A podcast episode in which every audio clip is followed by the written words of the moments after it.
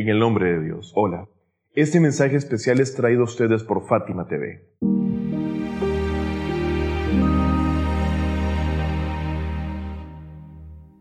Damos continuidad a la serie Conociendo la Verdad, la cual es una clase en la que hemos venido examinando a profundidad la filosofía y las razones del levantamiento del Imam al-Hussein, la paz de Dios sea con él. Repasamos los temas anteriores de este curso especial de enseñanza.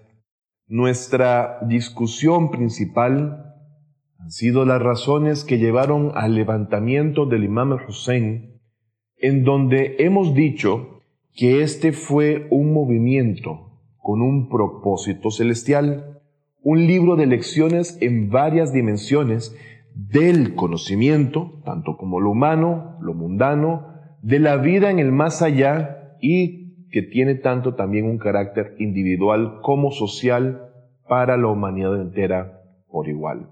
Hemos evidenciado que el movimiento del Imam al-Hussein no fue apresurado o en que hayan habido elementos o factores que no se hayan tenido en cuenta, o que el Imam al-Hussein, la paz sea con él, haya cometido un error de cálculo. De hecho, no y no absoluto no, puesto hemos venido observando que el imán había examinado exactamente todas las cuestiones relevantes al régimen en el poder, las condiciones sociales, las condiciones políticas y religiosas desde mucho tiempo atrás.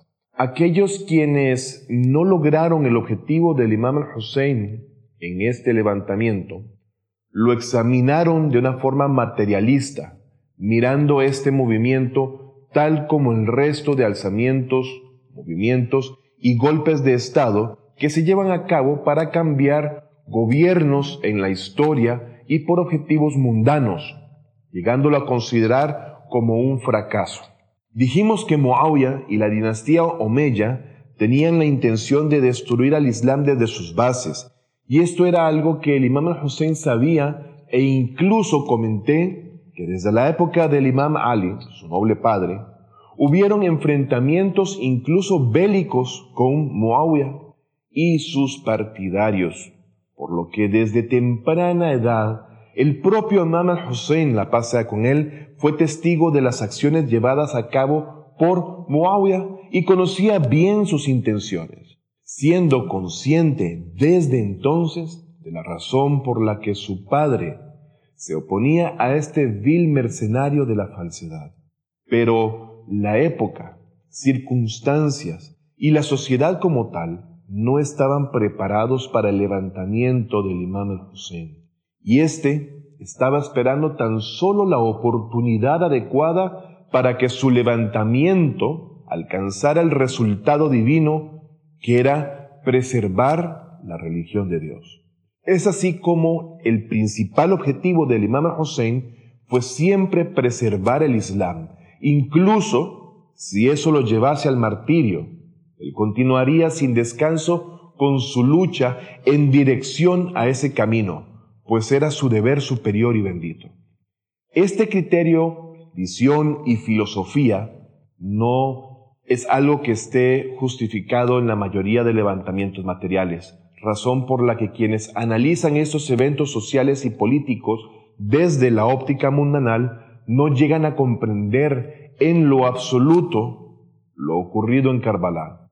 Lo ven como una derrota y repito, desde su empobrecida óptica mundanal. En las acciones de los amantes del mundo se plantea el tema de quedarme yo mismo o no quedarme.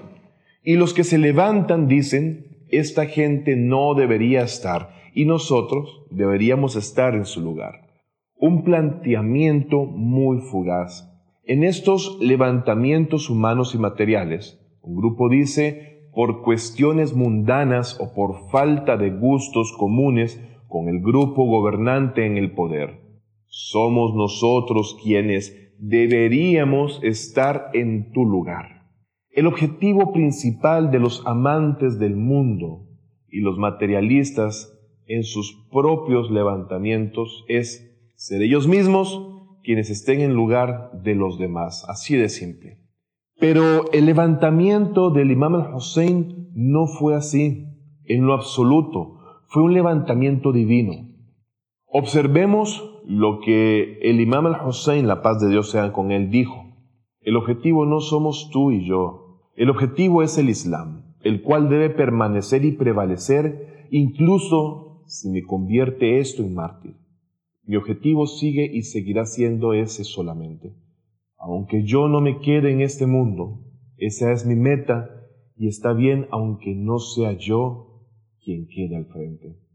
Hazrat al-Hussein lo ha dicho explícitamente, que se quede el Islam, aunque no sea Hussein quien quede, claro, por el hecho de haber alcanzado el martirio en ese camino. El imam siguió diciendo, esto ya no es una cuestión de ti ni de mí. Y es que finalmente, tal como sabemos, es el propio imam al-Hussein quien será martirizado para hacer prevalecer al Islam, junto a sus familiares y compañeros, quienes permanecieron fieles en la defensa de lo sagrado. Acá somos testigos del elevado, puro y divino objetivo del imán, más allá de cual sea la persona que quedase responsable del mensaje final de Dios a la humanidad.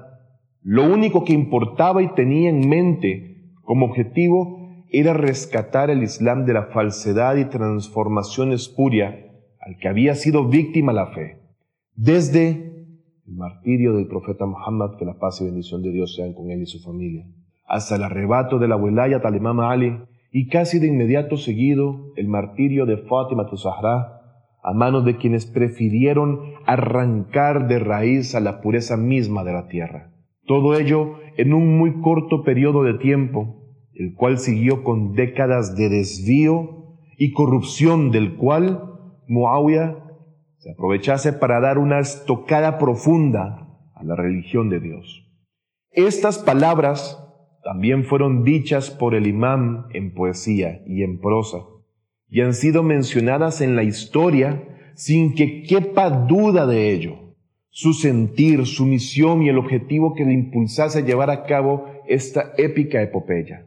Esas conversaciones que hemos discutido hasta ahora en este curso de enseñanza fueron una introducción para examinar el sermón del imam al-Hussein en el año 58 de la Égira, que les venimos debiendo. El imam al-Hussein visitó la Meca dos años antes de la muerte de Muawiyah y trajo consigo a Abdullah ibn Abbas. Se cuenta que en esta ocasión el imam invitó a más de mil personalidades islámicas y dio un maravilloso sermón en el que le dice la audiencia todo lo que seremos testigos en ese sermón.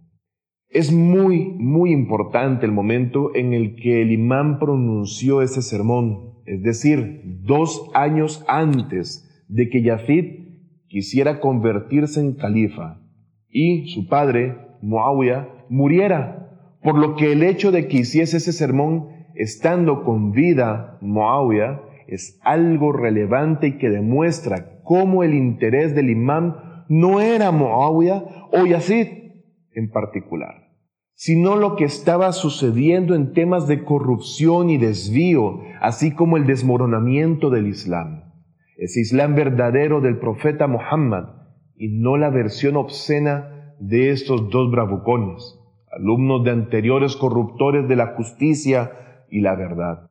Permítanme decirles brevemente que este sermón tiene tres partes, el cual voy a explicarles un poco antes de adentrarme a contárselos. La parte número uno está relacionada con las virtudes del príncipe de los creyentes, el imam Ali, y la familia de la infalibilidad y la pureza, es decir, el Ahlul Bayt, el Ahlul Bayt del profeta Muhammad, y que recordemos era un asunto de vital importancia mencionar debido a la serie de falsedades que habían sido desperdigadas de forma deliberada en la sociedad islámica del momento, con tal de desprestigiar al imam y a su familia, para así evitar a la gente mediante esos engaños, acercarse a la verdad y buscar el apoyo para los corruptos. La segunda parte trata de la invitación de ordenar el bien y prohibir el mal, el Amr bil Maruf wa Nahi Munkar, y la importancia de este deber divino.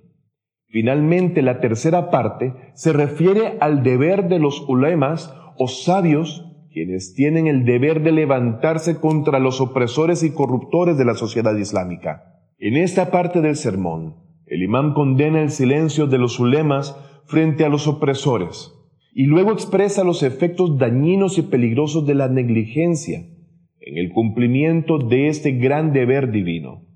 Soleim ibn Qais, en su libro, nos aportó la totalidad de ese sermón, hecho muy importante de tomar en cuenta, puesto que en diferentes libros de hadices se mencionan algunas partes solamente de ese sermón, y cada escritor de hadices en sus libros han recopilado narraciones al respecto y han proporcionado entonces tan solo extractos del sermón en proporción a su método de trabajo y al tema de su libro.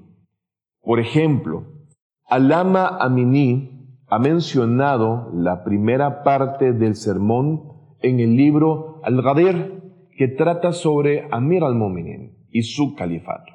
Hassan ibn Shubair uno de los eruditos del siglo IV de la Égira ha citado solo la segunda y tercera parte del sermón en el famoso libro Tuhaf al-Okul y At-Tabari narró la historia y con motivo de su discusión mencionó este sermón y explicó el por qué el imam al-Hussein dijo estas cosas sobre Muawiyah.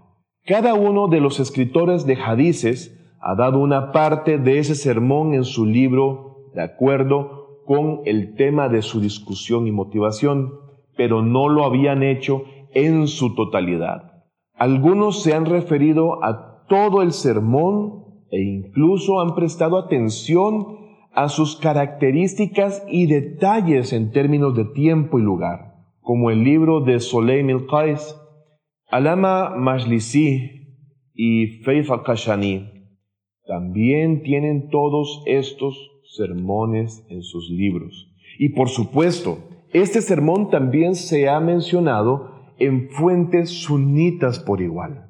Ahora, queremos revisar ese sermón frase por frase y presentar su contenido y los puntos por los que particularmente este es en sí muy relevante para el momento, como para la historia que se escribía al futuro y el cual hasta la fecha tiene un gran impacto en el Islam. Pero reitero, no sin antes discutir aparte solo su importancia, sino también las circunstancias particulares de ese día y las características especiales del imam al-Hussein al momento de pronunciarlo en ese tiempo y lugar en particular.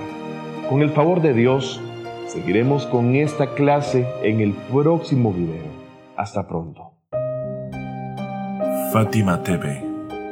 Saberes que iluminan el alma. Síguenos en youtube.com slash Fátima o en nuestro sitio web fatimatv.es.